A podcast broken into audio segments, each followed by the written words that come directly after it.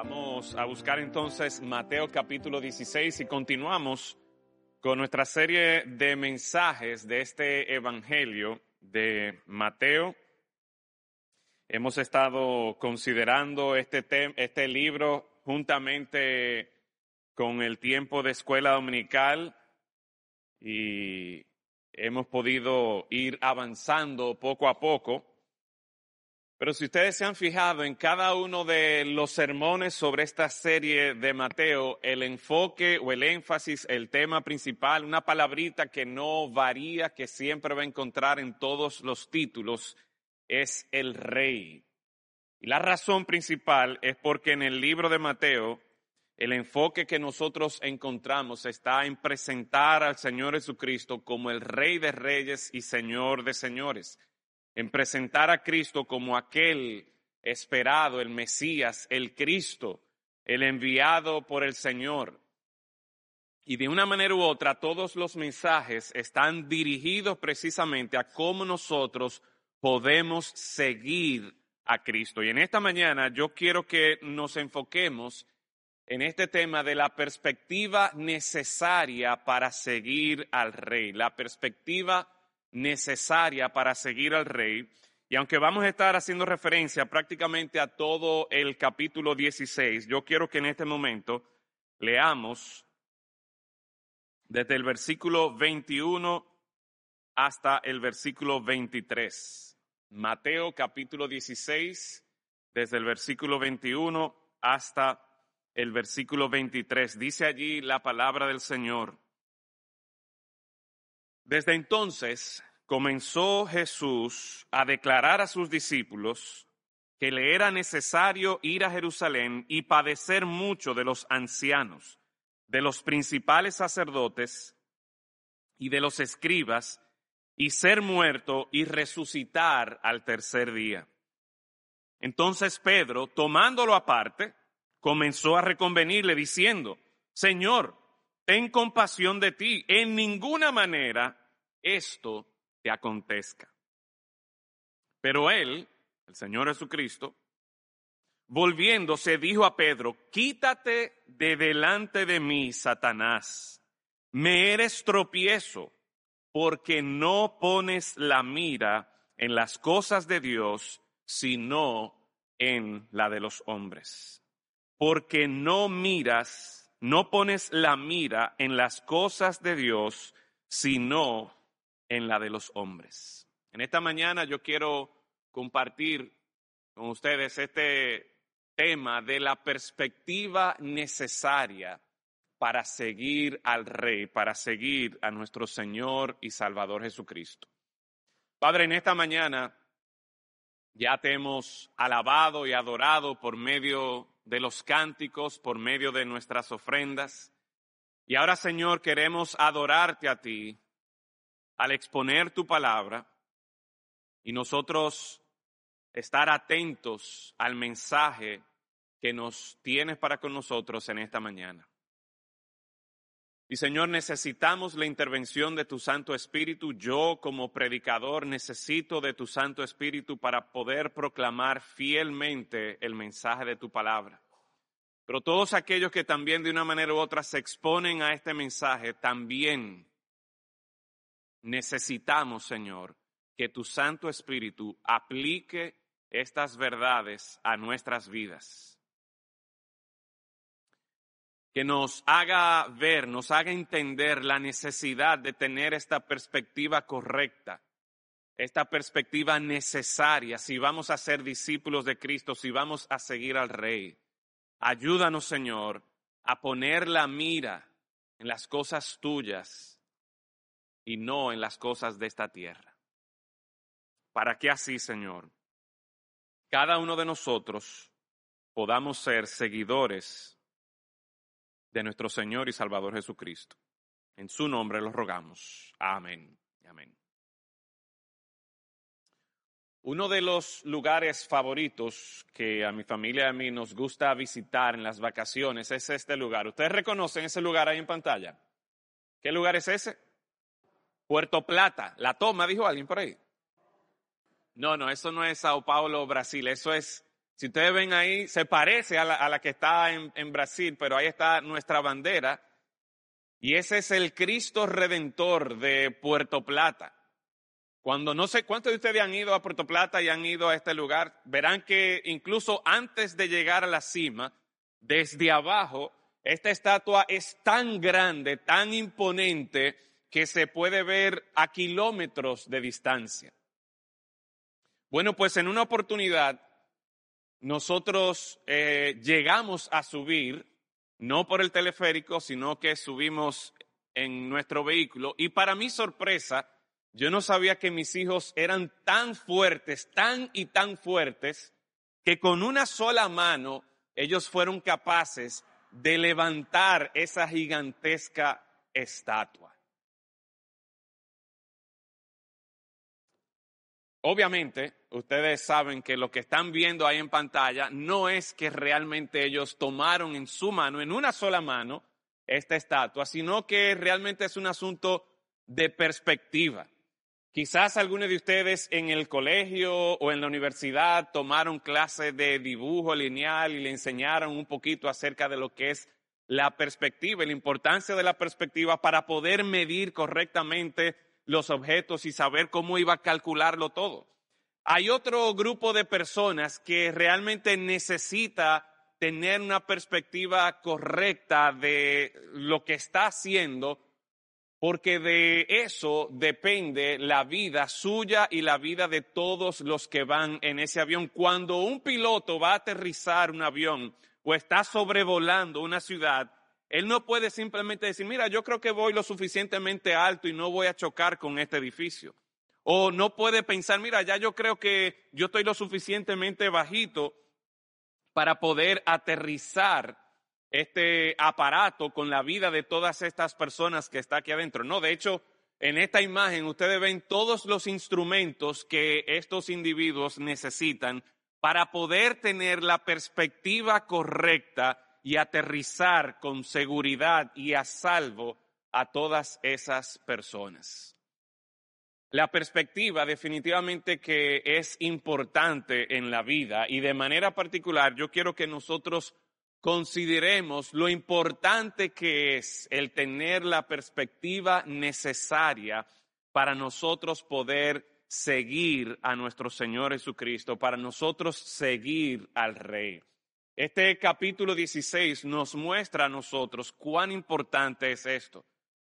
A lo largo de este Evangelio, nosotros vemos y, podríamos adelantarnos al capítulo 28, que ya en una oportunidad lo hicimos, para identificar ¿Cuál es la misión a la que el Señor nos ha llamado de hacer discípulos de Cristo, de hacer discípulos por todas las naciones? Y por lo tanto, nuestra misión principal como creyentes es, número uno, nosotros asegurarnos de que estamos siguiendo a Cristo, pero que también de una forma u otra estamos ayudando a otras personas a seguir a Cristo, a acercarse más y más a Cristo. Y en esta mañana yo quiero que nosotros consideremos tres puntos importantes para nosotros tener la perspectiva necesaria para seguir al rey. Número uno, vamos a estar viendo la importancia de conocer a quién es que vas a seguir. Número dos, la importancia de mantener tu mirada en las cosas de Dios.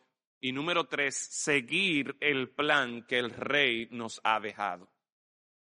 Si nosotros vamos a mantener esa perspectiva necesaria, esa perspectiva correcta, que de una forma u otra nos va a ayudar a permanecer en el camino, a no desviarnos de un lado a otro, es importante que nosotros atendamos a lo que el Señor nos dice en este capítulo 16 de Mateo.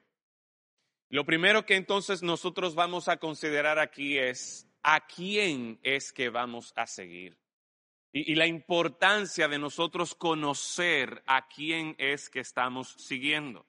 Yo sé que empezamos a leer desde el versículo 21, pero en el versículo 21 nosotros encontramos que el Señor Jesucristo eh, tiene un intercambio un poco brusco, un poco áspero con Pedro y es todavía más sorprendente cuando nosotros vemos que justo antes de este intercambio de palabras que tuvo Pedro con el Señor Jesucristo, nosotros encontramos lo que se conoce como la confesión de Pedro en el versículo 13.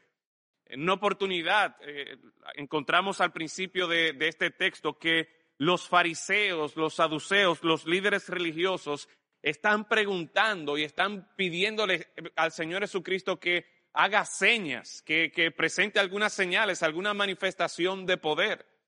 Y sabemos, por lo que el libro de Mateo nos presenta, que más que con una intención de seguirle, realmente era con el propósito de atacarle.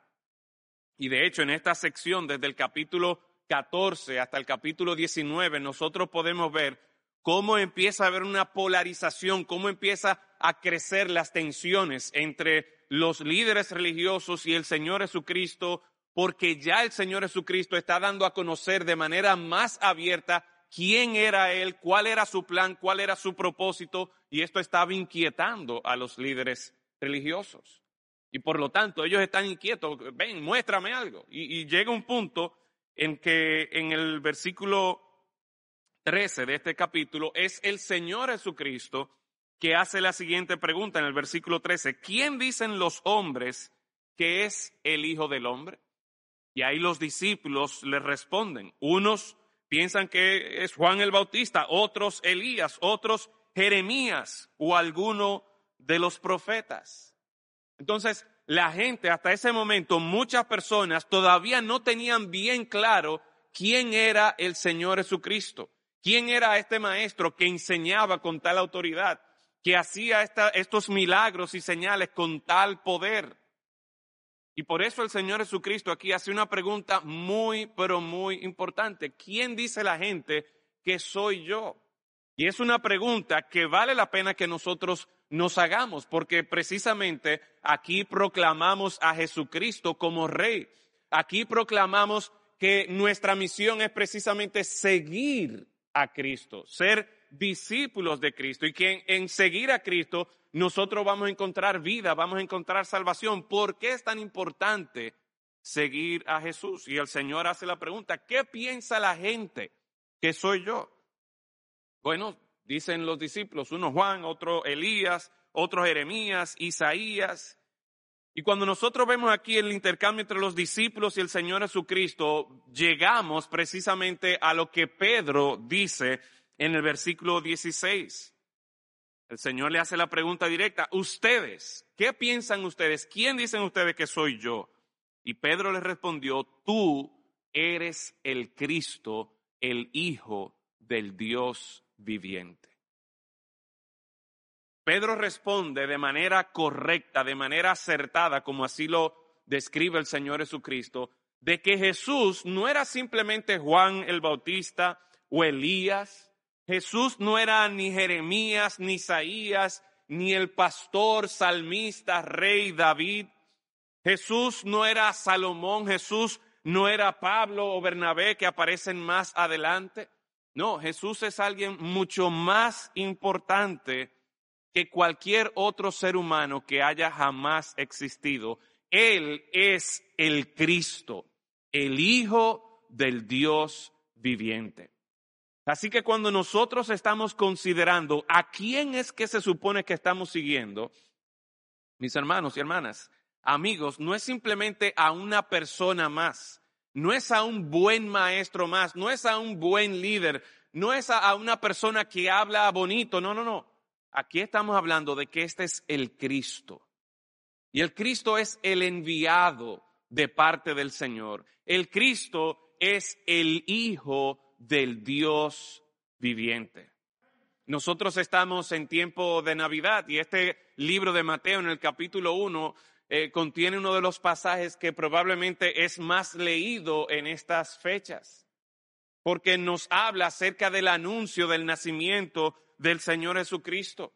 Y allí el, ángel le, le dice a José de que mira, el niño que lleva María en su vientre no es un niño cualquiera, este es un niño que ha sido engendrado por el Espíritu Santo. Oiga esto. La criatura que María llevaba en su vientre era nada más y nada menos que había sido engendrado por el Espíritu Santo y, luego dice que, que uno de sus nombres que presenta, que le llamarás Jesús, ¿por qué? ¿Por qué Jesús? Bueno, porque Él salvará a su pueblo de sus pecados. Pero otro nombre que continúa diciendo y otra forma en que se manifiesta allí en el capítulo 1 es que Él es quien? Emanuel. ¿Y qué significa Emanuel? Dios con nosotros. Oiga eso, Dios mismo con nosotros. Imagínense que por ahí entrara ahora mismo el presidente Luis Abinader. Todos se voltearían. Oh, mira, ¿verdad? El aparataje, quizás las sirenas, la escolta, y que por ahí entrara Luis Abinader. Todos se, mirarían, se voltearían para ver y, y se admirarían. Wow, yo estoy en el mismo salón que Luis Abinader o cualquier otro personaje famoso. Bueno, aquí no se está hablando de un presidente, no se está hablando de un gran jugador de fútbol, no se está hablando de un gran actor o actriz de cine, no, no, aquí estamos diciendo que Dios mismo está entre nosotros. Emanuel. ¿A quién es que seguimos? ¿De quién es que se está hablando? Del Cristo, el Hijo del Dios viviente. Y por lo tanto, mis hermanos y amigos, al nosotros considerar el por qué, nosotros, por qué para nosotros debería ser tan importante tener la perspectiva correcta de a quién estamos siguiendo, es porque, bueno, a quien seguimos es nada más y nada menos que Dios mismo. Aquel que vino a este mundo se hizo como uno de nosotros con el propósito de salvarnos. Y por lo tanto, si nosotros vamos a ser discípulos de alguien, si vamos a, determinar a quién es que vamos a seguir, si vamos a identificar cuál es la dirección de nuestra vida y quién va a dirigir nuestra vida, debería ser nada más y nada menos que Cristo, el Hijo del Dios viviente. En una oportunidad al predicador Paul Washer le hicieron la pregunta en una universidad secular una pregunta que quizás fue honesta o una pregunta que quizás el individuo la, hizo para burlarse, pero le hicieron la pregunta, óyeme, pero ¿y qué es lo que tiene tan especial ese hombre que con su sacrificio multitudes de personas podrían ser salvas? ¿Qué es lo que hay de especial en Jesús? Y es bueno que nosotros nos hagamos esa pregunta. ¿Qué es lo que tiene de especial, de atractivo, ¿Qué es lo que llama la atención a nosotros de Jesús que nos llevaría a seguirlo a Él? Y el pastor Paul Washer responde de la siguiente manera, no sé si ustedes alguna vez le han visto a él predicar, pero de manera efusiva, él responde, mira, tú tomas todos los montes, las montañas, los cielos, las estrellas, todos los planetas, reúnes todo lo que canta, todo lo que es hermoso, todo lo que es deleitoso, todo lo que trae regocijo a tu alma. Tú reúnes todo eso y lo pones de un lado de la balanza y del otro lado pones a Jesucristo y Jesucristo es mucho más valioso que todo lo que hay en el mundo. Precisamente porque Jesucristo no es un hombre cualquiera no es un maestro más, Él es Dios, Él es el Salvador. Y si hay alguien que vale la pena a quien seguir, es a Jesucristo. De forma tal que si nosotros vamos a tener la perspectiva correcta de a quién es que vamos a estar siguiendo, debemos conocer a Jesús como el Rey.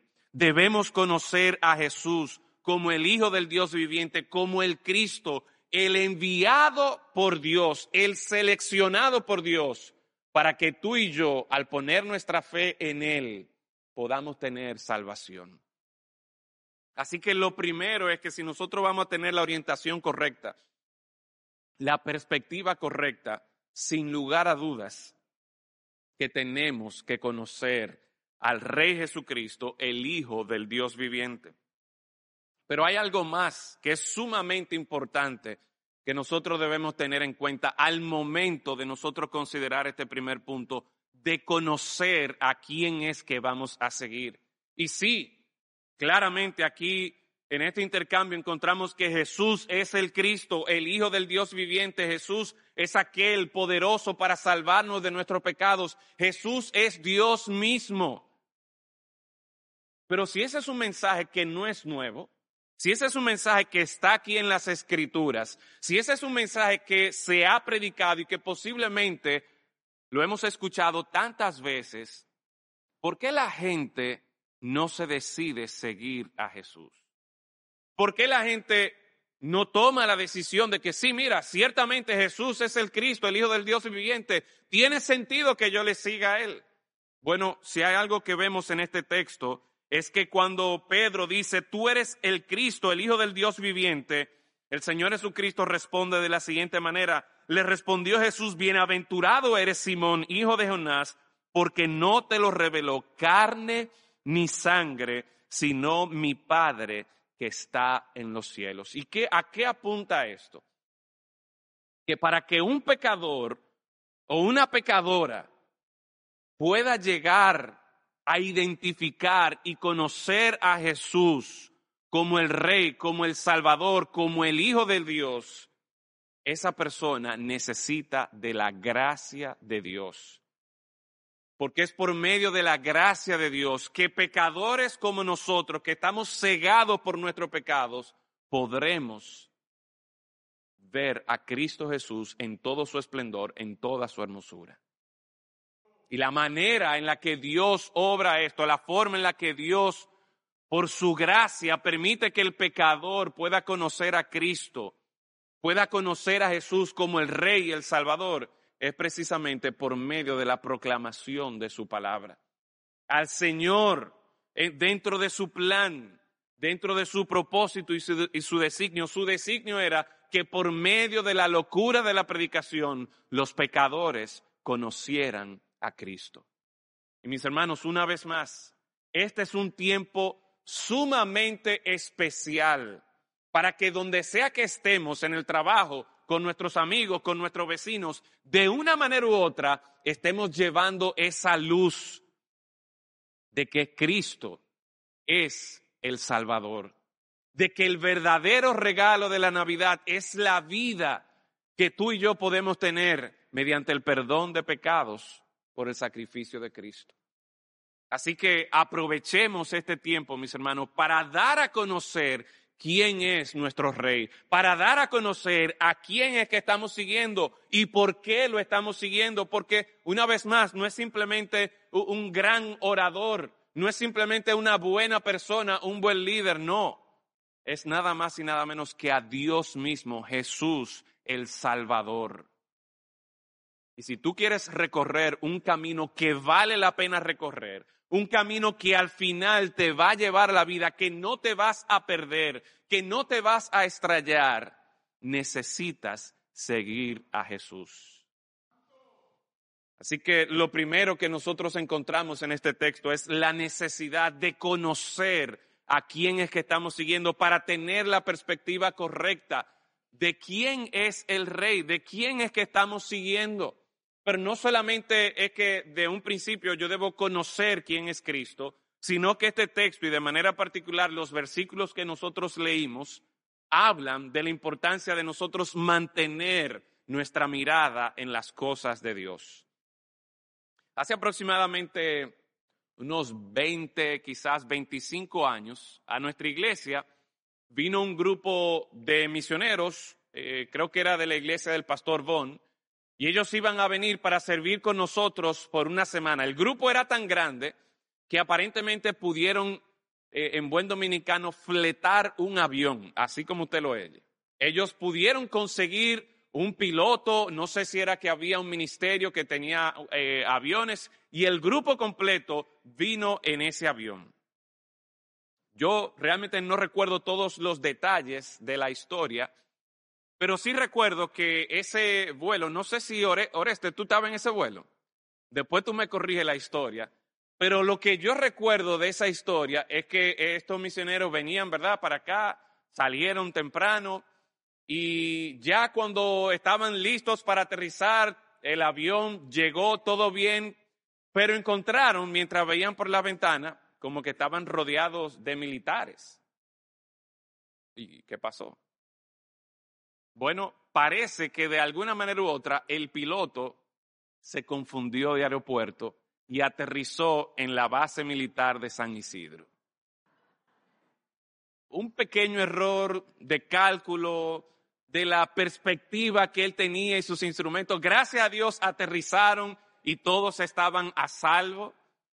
Pero mire la importancia de uno mantenerse con su mirada puesto en el lugar donde debe ir. Yo no sé si fue que de un principio él no supo cuál era el aeropuerto que tenía que aterrizar, pero esto ilustra la importancia de que no es solamente de que yo voy para República Dominicana, no es solamente de que yo voy para Santo Domingo. Ustedes saben que aquí hemos trabajado con los pilotos del Ministerio de Esperanza Renovada. Y mientras yo los llevaba al aeropuerto y quizás algunos de ustedes los llevaban al aeropuerto, una de las cosas que ellos van haciendo es haciendo su plan de vuelo. Todos los pilotos tienen que hacer su plan de vuelo y ahí dicen a dónde es que van, qué, peso tienen y todo eso. O sea que ellos estaban listos. Se supone que un piloto está listo y sabe a dónde va, pero si por alguna razón no tiene su mirada clara, fija hacia dónde va, puede así eh, desviarse.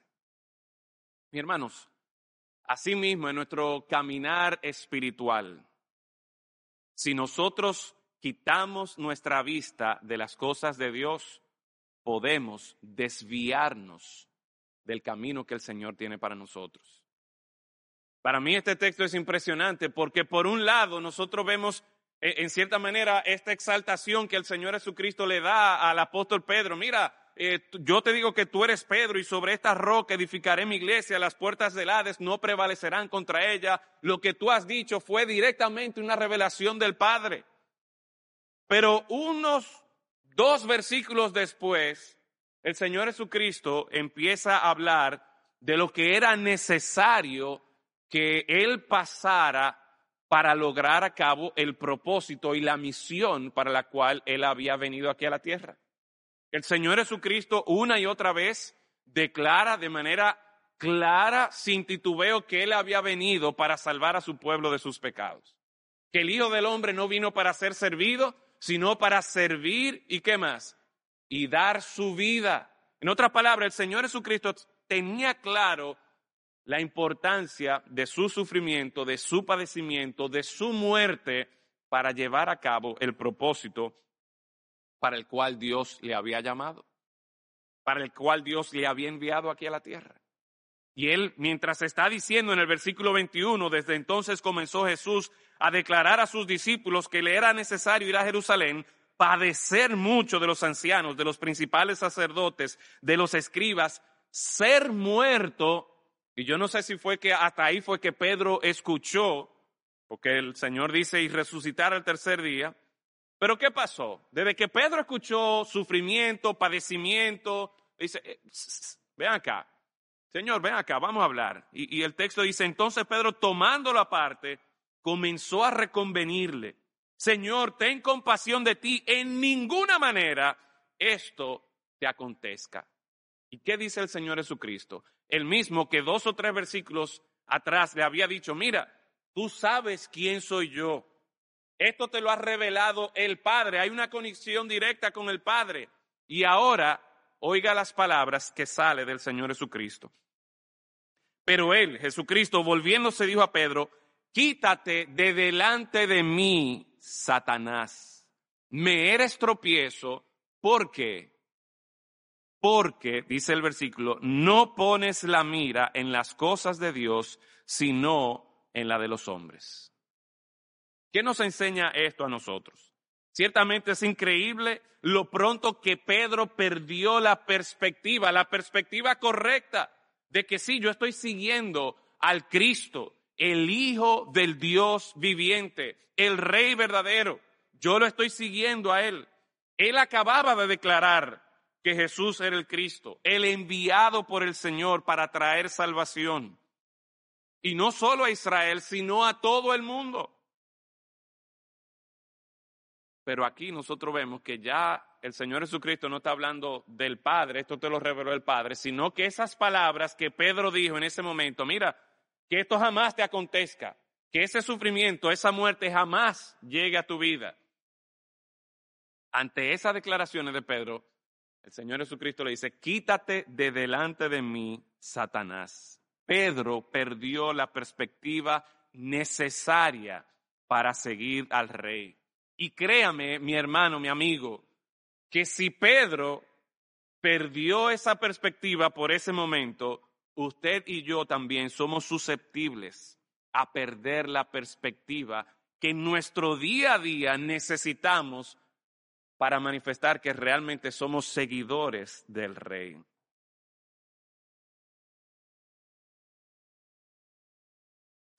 ¿Cómo es posible que un Pedro haya perdido esa perspectiva tan rápidamente?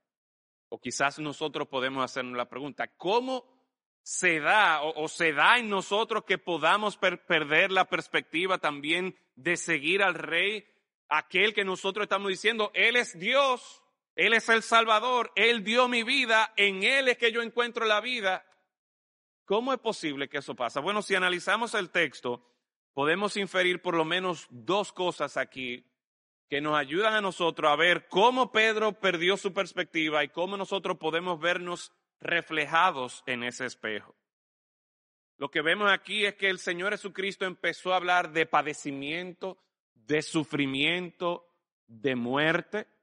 Y una pregunta, si nosotros nos analizamos, ¿a quiénes, quiénes de nosotros corremos hacia el sufrimiento? ¿A quiénes de nosotros decimos, mira, no puedo esperar para levantarme y sufrir en el día de hoy y padecer en el día de hoy? Óyeme, si hoy yo me pudiera morir, sería... Normalmente nosotros no hablamos así. De hecho, ocurre lo contrario, que podemos hacer del fin de nuestra vida evitar el sufrimiento, evitar el conflicto, evitar el padecimiento. Y mi hermano, mi amigo, déjeme decirle que una persona que tiene como fin en su vida evitar el sufrimiento, evitar el conflicto, evitar el padecimiento, buscar la comodidad, esa persona lamentablemente no está enfocada en seguir al rey. Pedro aquí al escuchar esto dijo, no, Señor, mira, que eso no, no te pase a ti. ¿Y, por qué era eso? Bueno, porque ya por un tiempo él estaba siguiendo a Jesucristo. Y si a Jesucristo le pasaba eso, el sufrimiento, el padecimiento, la muerte, cuidado si a mí me toca también. ¿Y saben qué pasó? A Pedro le tocó también. A Pedro y los demás discípulos, apóstoles del Señor Jesucristo, eventualmente le tocó también sufrir, padecer. Y probablemente la mayoría de ellos murieron por causa de seguir a Cristo. Así que cuando nosotros hacemos del fin de nuestra vida evitar el sufrimiento, evitar e-, el dolor, nosotros podríamos estar equivocados. De hecho, pensemos históricamente, ¿cuántas veces el Señor ha utilizado el sufrimiento para acercarme más a Él? ¿Y cuántas veces nosotros, por evitar el sufrimiento, quizás nos hemos alejado del Señor Jesucristo. Así que el llamado es no a evitar el sufrimiento, no a enfocarnos en el sufrimiento, sino cuál es la voluntad del Señor, para dónde va el Señor, mantener nuestra mirada en las cosas de Dios. Cuando pensamos otra forma en la que podríamos desviarnos también, no es solo cuando nuestro enfoque está en cómo yo evito el sufrimiento, sino por el otro extremo. Cuando nosotros pensamos y buscamos alguna otra cosa en la que yo pretendo encontrar mi gozo y satisfacción. Recuerden que en estos capítulos nosotros encontramos cómo los discípulos tenían en mente, mira, eh, Señora, cuando tú ven en tu reino, acuérdate de mí para que me ponga a la derecha, para que me ponga a la izquierda como la mamá de uno de ellos también le dijo, Señor, mira, eh, para que me ponga a mis hijos en buena posición. Y, ciertamente el Cristo, la promesa de un rey, la promesa de un vencedor, la promesa de aquel que vendría a traer libertad, quizás le dio a ellos la, la, impresión de que, no, ahora este va a ser el rey, y sí, Jesucristo va a ser el rey, pero en su primera venida, él vino para sufrir, Él vino no para ser servido, sino para servir y para dar su vida. de forma tal que todo aquel que va a seguir a Cristo, sí eventualmente reinará con Él, sí eventualmente vivirá con Él, pero lo que vemos en este texto es que habrá sufrimiento, habrá tribulación. Y por lo tanto, si mi enfoque está en cómo yo puedo traer engrandecimiento a mi vida, gozo, satisfacción, entonces esa persona es susceptible también a perderse, a desviarse, a no tener la perspectiva correcta. Y pensemos por un momento, ¿cuántas personas hoy día dicen, óyeme, si yo sigo a tal persona y vivo como esa persona y hago lo que hace esa persona, entonces yo voy a ser feliz? Si seguimos a Cristo con esa intención, sí. Pero si seguimos a alguna otra persona y en vez de mantener nuestros ojos en Cristo, creemos que hay otra persona, otro hombre, otra mujer en quien yo voy a encontrar felicidad, podemos perdernos si puedo conectar con esta persona en el trabajo, en la universidad, si puedo hacer que esa persona sea mi novio, mi novia, mi esposo, mi esposa, si, si yo puedo hacer de mi hijo, de mi hija, la, la persona ideal y nos enfocamos en personas, fácilmente podemos extraviarnos de tener la perspectiva correcta, porque la única persona que vale la pena seguir es a Cristo, el Hijo del Dios viviente. Quizás para algunos de nosotros no es en seguir a otra persona donde nosotros podríamos desviarnos. Quizás usted tiene algún proyecto en su trabajo y dice, mira, si yo logro este trabajo, si yo logro finalizar este proyecto, si yo logro construir esto, si yo logro vender aquello, si yo logro alcanzar esta posición en mi trabajo, entonces yo voy a ser feliz. Y hacemos de ese proyecto en nuestro trabajo nuestra meta, nuestro norte, lo que yo estoy persiguiendo en ese momento fácilmente dejamos nosotros de seguir a Cristo. Si alcanzo a comprarme este vehículo, entonces voy a ser feliz. Si me compro esta casa o este apartamento, entonces ya yo llegué a la meta, ya me puedo retirar y puedo vivir tranquilo y hago del carro, hago de la casa, hago del proyecto, hago de la otra persona el enfoque de mi vida en ese momento. Nosotros fácilmente vamos a perder la perspectiva correcta, la perspectiva necesaria para mantenernos siguiendo al Rey Jesucristo. El mismo Señor dice aquí que la razón por la que Pedro se desvió, la razón por la que Pedro perdió esa perspectiva es porque no pones la mira en las cosas de Dios, sino en la de los hombres. Vaya conmigo a Colosenses Colosenses. ¿A qué capítulo de Colosenses voy yo? Colosenses capítulo 3, versículos del 1 al 4. En este texto, el apóstol Pablo nos presenta a nosotros esa misma necesidad que el Señor Jesucristo presenta aquí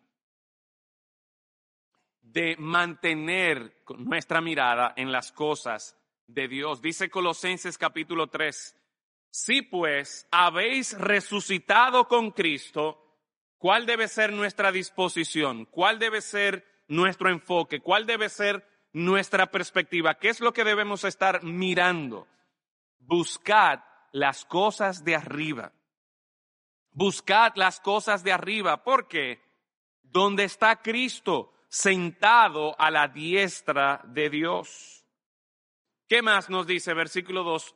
Poned la mira, y esa es la misma palabra que encontramos en Mateo capítulo 16. Poned la mira en las cosas de arriba, no en las de la tierra. Y una vez más nos da esta exhortación. Ten cuidado de estarte enfocando en las cosas de aquí en la tierra, en tu trabajo, en personas, en carros, en casas. No, pon la mira en las cosas de arriba. Pon la mira en las cosas de Dios. ¿Por qué? Porque habéis muerto y vuestra vida está escondida con Cristo en Dios. Cuando Cristo, vuestra vida, se manifieste, entonces vosotros también seréis manifestados con Él en gloria. Oiga lo que nos dice este versículo el 3 y el 4. ¿Cómo nos presenta a Cristo? Sí, el Señor Jesucristo es el Rey, es Dios, es el Hijo del Dios viviente, pero note la forma en que el apóstol Pablo expresa esta realidad o cómo nosotros deberíamos experimentar a Cristo.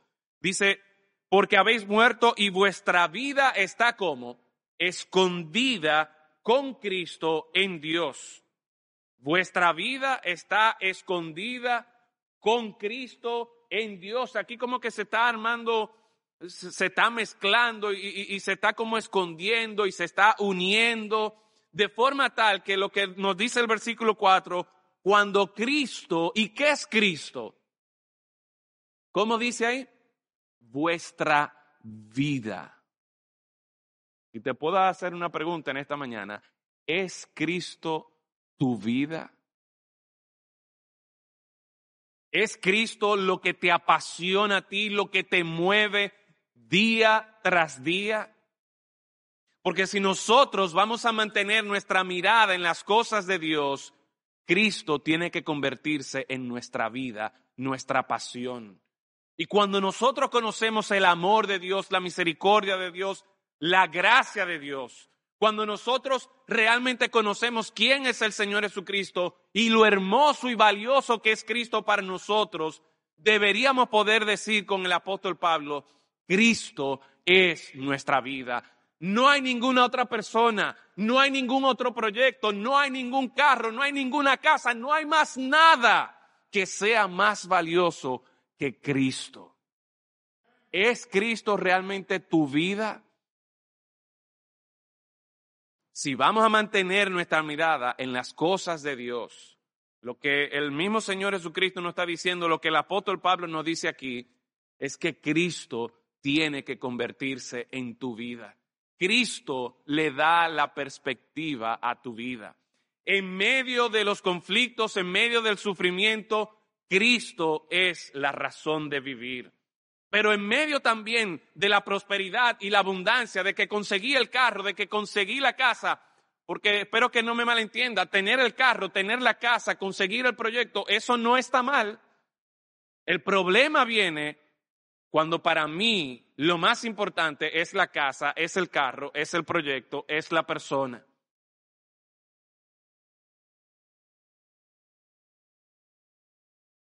Y Cristo entonces ha sido desplazado. ¿Y sabe qué pasa? Que cualquier persona eventualmente me va a defraudar. Cualquier proyecto, cualquier posición que yo pueda alcanzar, eventualmente va a quedar relegada y yo voy a querer otra cosa más. Cualquier carro se va a dañar, cualquier casa con el tiempo va a ser destruida. Pero solo Cristo permanece. Solo en Cristo nosotros tenemos vida y vida en abundancia.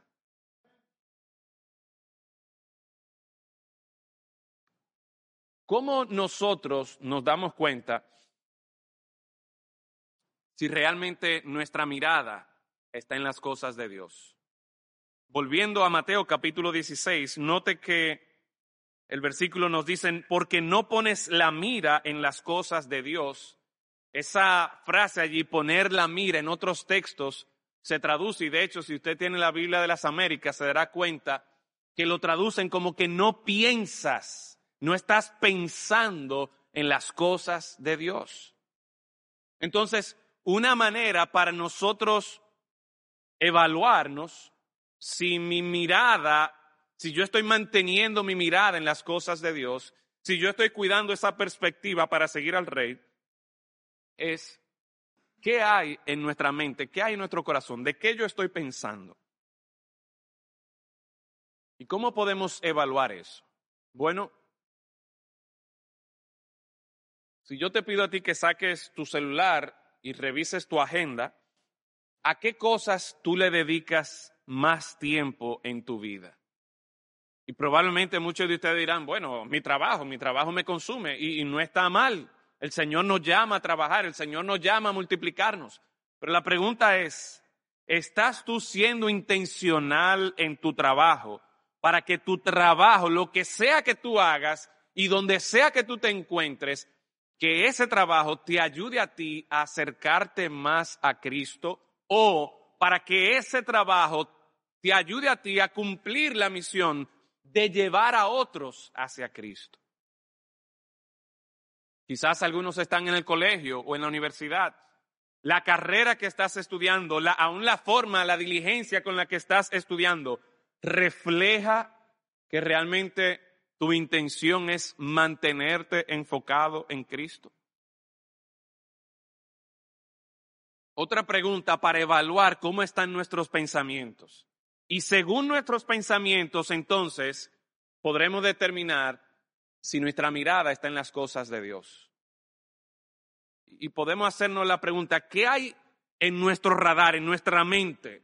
Si, volvemos una vez más a la ilustración de, de un piloto o de una embarcación que tiene un radar y ese radar le muestra lo que hay más adelante.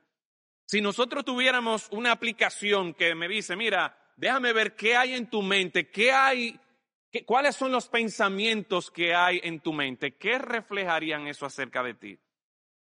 ¿Qué tú estás permitiendo que entre a tu mente y tu corazón? Y te puedo hacer la pregunta quizás más específica. ¿Qué tú estás viendo? ¿Qué tú estás escuchando continuamente? Mateo 6:22 nos dice, la lámpara del cuerpo es el ojo. Así que si tu ojo es bueno, todo tu cuerpo estará lleno de luz, pero si tu ojo es maligno, todo tu cuerpo estará en tinieblas. Así que si la luz que hay en, ti hay es tinieblas, ¿cuántas no serán las mismas tinieblas? Entonces la pregunta es, ¿qué está entrando por tus ojos? ¿Luz, tinieblas? ¿Esa luz te permite a ti ver claramente a Cristo? ¿O esas tinieblas están nublando tu vista de forma tal que no puedes apreciar correctamente quién es Cristo? ¿Dónde está Cristo? ¿Cuál es el camino que Él tiene para ti?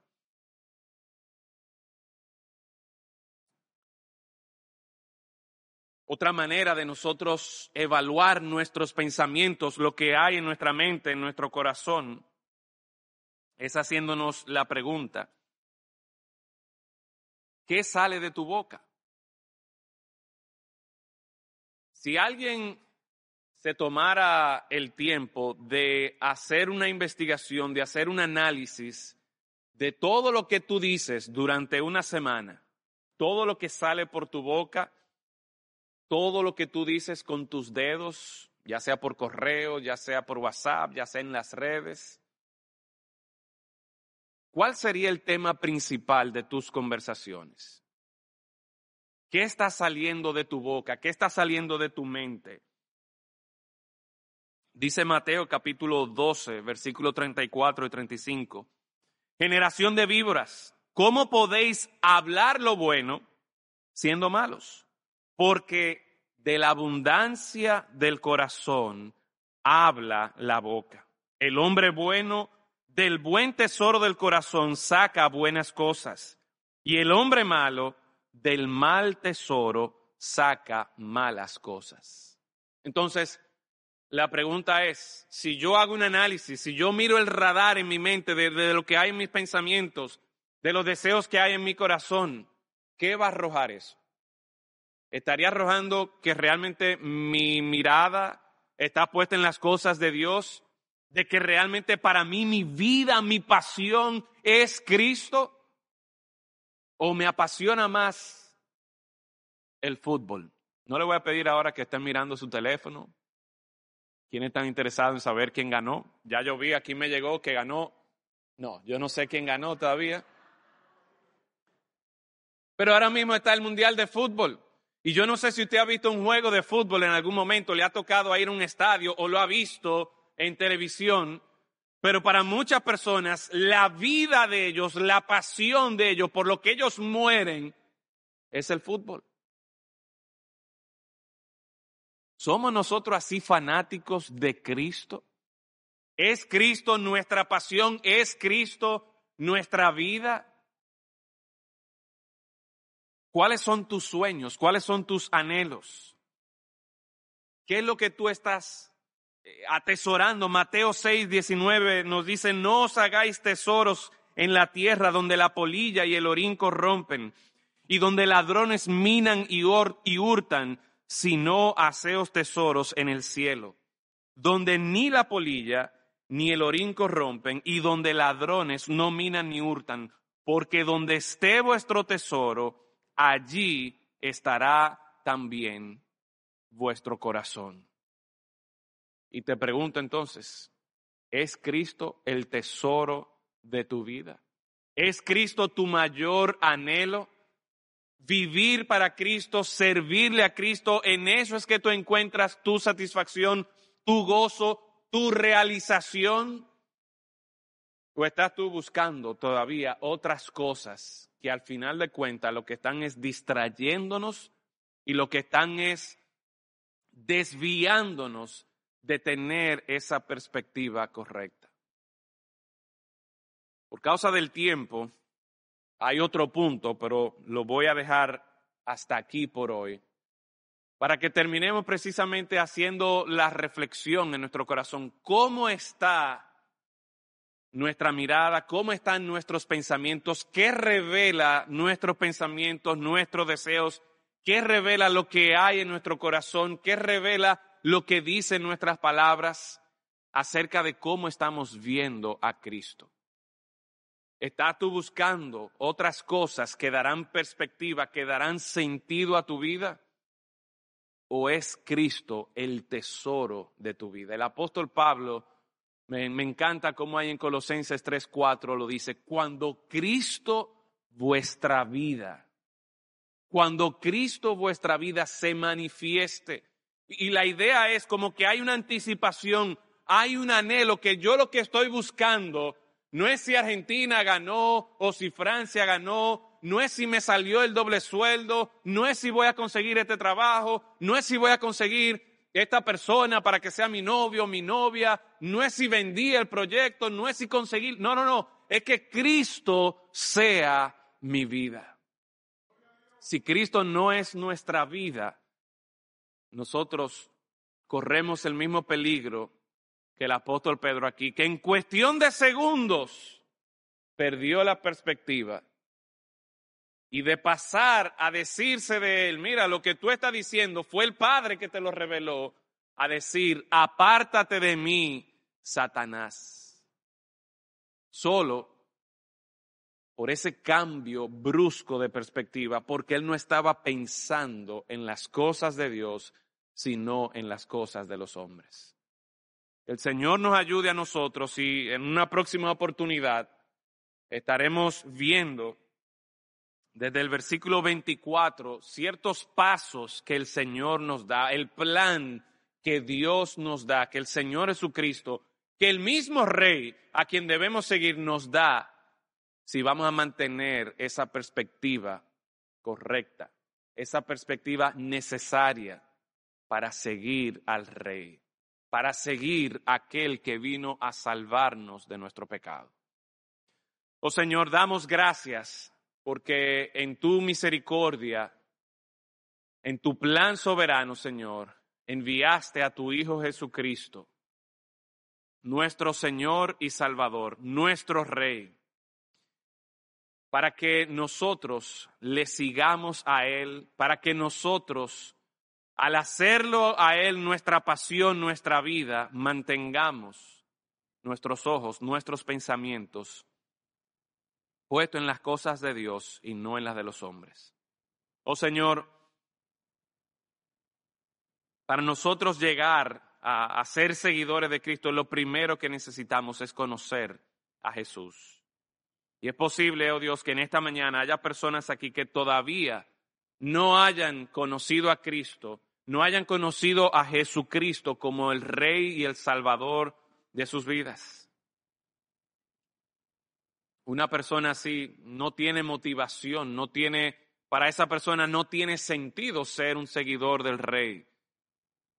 Pero Padre, que por medio de tu palabra y por medio de la obra de tu Santo Espíritu en esta mañana pueda apreciar lo valioso, lo hermoso, lo maravilloso que es Cristo y cómo Él da sentido a nuestra vida, para que por medio de Él tengamos ese propósito, tengamos esa dirección y sobre todo, como también nos presenta este texto, tengamos vida eterna. Gracias damos, Señor, porque nos das estas advertencias para mantenernos enfocados en ti, para mantener la perspectiva correcta, para no desviarnos, para no equivocarnos, sino seguir el camino que nuestro Rey ha trazado para nosotros.